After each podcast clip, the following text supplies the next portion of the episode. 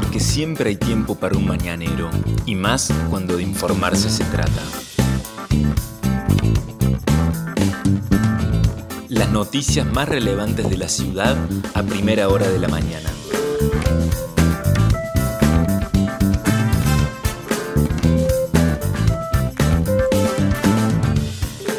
Hola, buenos días Río Cuarto.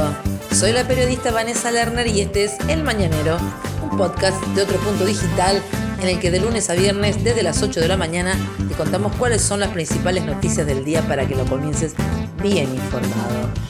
Y este martes 30 de marzo comienza hermoso el día en nuestra ciudad con un sol que ya salió a las 7 y 28 y se pondrá a las 19.15 la temperatura actual es de 15 grados 3 décimas, la máxima prevista para hoy es de 26 grados, el cielo está despejado, el viento sopla del norte a 7 kilómetros en la hora nada más, la humedad es del 75% y la visibilidad es normal.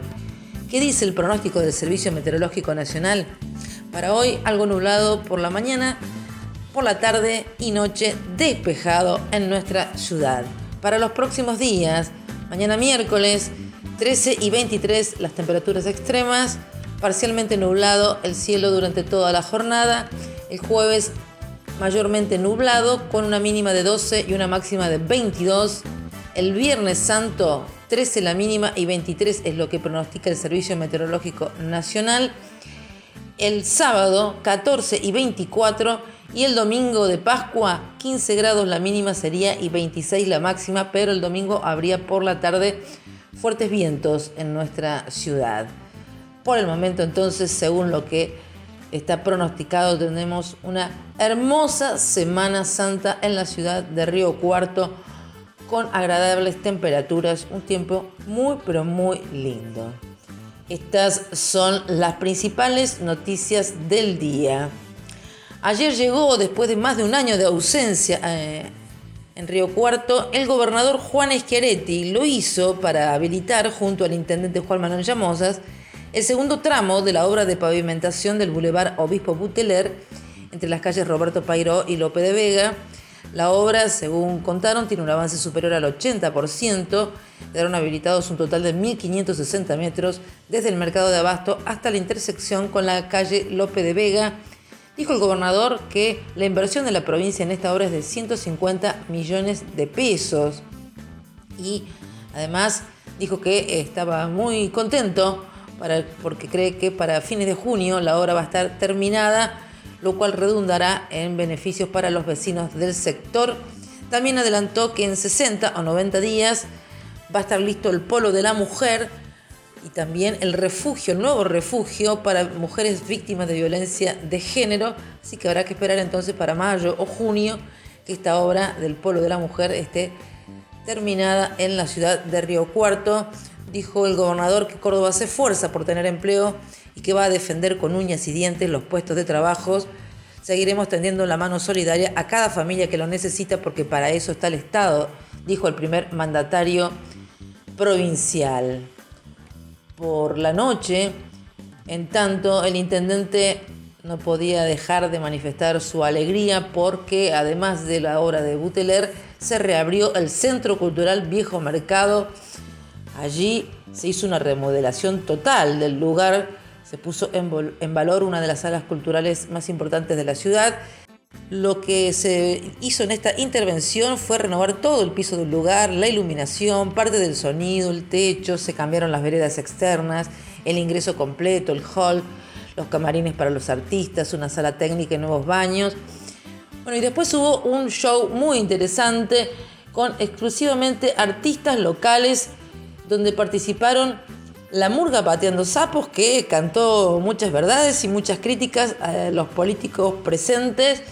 También estuvo Nacha Bollenbeider, el colectivo teatral de las hijas de Susuy, actores independientes de Río Cuarto, Abriendo Sur, con Miguel Ángel Toledo, Don Hilario y Niña del Monte, Valeria Iberia, Luciana Tomalino y Santiago Llanes, la extraordinaria Laura Rizzo, Nora Méndez también, Marcos Lucero, La Potencia de Deolinda, Walter Gentile y Aldo Corneli, Héctor Anselmi, Miguel García, Naila Malano y cerró el show Miguel el Conejito Alejandro. Todo este espectáculo pudo seguirse en vivo desde las redes oficiales del gobierno de Río Cuarto. Hoy a las 20 se va a repetir este espectáculo para aquellas personas que ayer, por razones de la pandemia, no estaban mm, habilitadas para poder asistir. Más información para compartir con ustedes. Desde las 9 de la mañana va a haber un paro de los trabajadores de la salud de los centros médicos urológico y cardiológico. Esta es una historia repetida desde hace muchos, pero muchos años, en que los trabajadores de esos dos centros de salud, el urológico y cardiológico, tienen inconvenientes porque sus patrones no les pagan en tiempo y forma sus salarios, horas extras. Estamos hablando de trabajadores de la salud en medio de una pandemia. Quienes tampoco han cobrado son las auxiliares escolares que están realizando nada menos que las tareas de limpieza hoy por hoy en las escuelas que se abrieron y todavía no les han depositado el insignificante salario que les paga la provincia y que además las tiene en situación absolutamente irregular laboralmente hablando.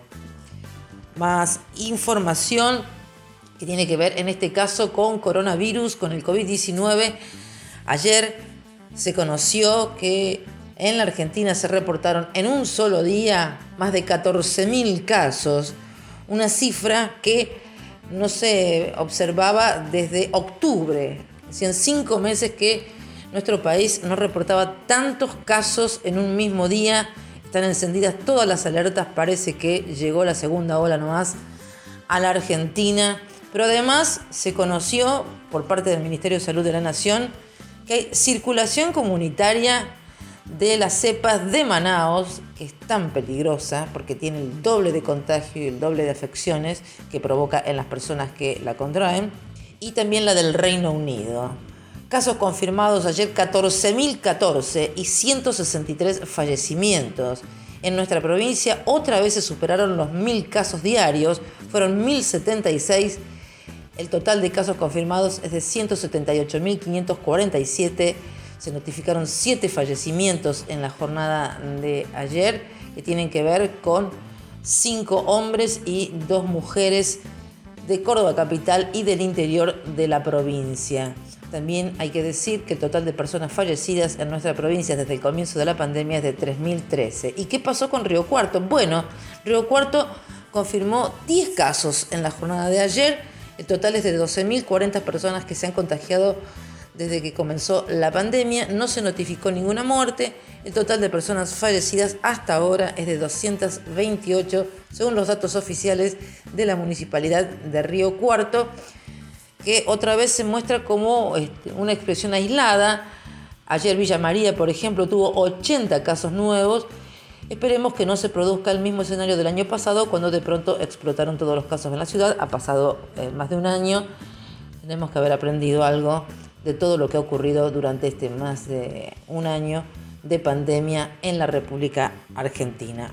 Hoy no hay operativo identificar, los martes recuerden ustedes que no se realiza y los días miércoles recién eh, está la posibilidad de hacerlo, pero sigue funcionando el centro de testeos en la terminal de ómnibus y también el centro de testeos en el Andino, pero en este caso es para personas que tienen un turno confirmado para poder realizarse allí de antígenos, PCR y sopados según el triage realizado al momento de concurrir. Por último, hay que decir que la oposición presentó ayer un proyecto para que se constituya en nuestra ciudad un comité local para gestionar la segunda ola de la pandemia en la ciudad con la autonomía del COE e interdisciplinaria y con actores vinculados a la salud, a la economía, la educación, las fuerzas de seguridad y otras personalidades. Además, también funcionarios del gobierno local y representantes del Consejo Deliberante. Ya hubo una respuesta a través de Twitter del concejal Armando Chape, quien dijo que la oposición está intentando cogobernar algo que no está permitido por la Constitución y mucho menos por la Carta Orgánica de la ciudad de Río Cuarto. Chispazos que se producen en tiempos donde en medio de la pandemia parece que también comenzó la campaña electoral.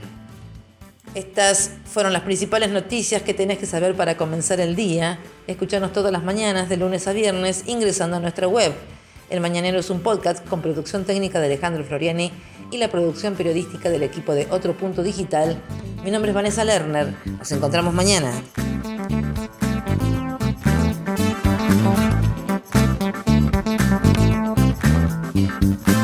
Esto fue El Mañanero, un podcast de Otro Punto con la producción periodística de Vanessa Lerner.